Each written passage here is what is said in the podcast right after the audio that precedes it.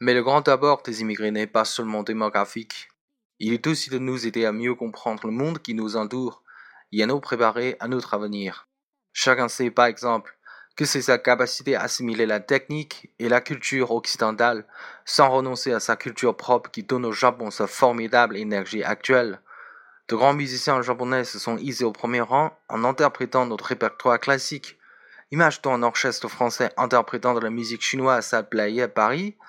Les États-Unis, pour leur part, doivent une partie de leur force de renouvellement au fait d'avoir une façade atlantique tournée vers l'Europe et une façade pacifique regardant l'Asie.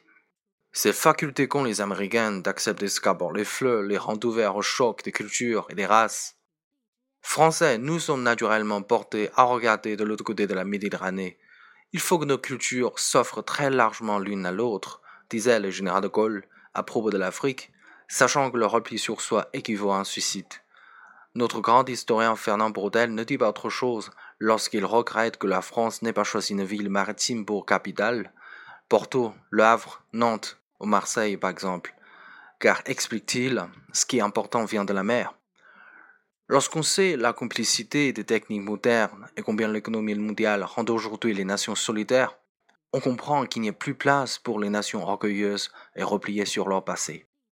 Voulons-nous épouser notre époque en nous offrant au monde Bien au-delà des problèmes humains que pose leur présence, telle est bien en effet la véritable question à laquelle les immigrés nous obligent à répondre et en fin de compte, la chance qu'ils nous offrent si nous sommes prêts à la saisir.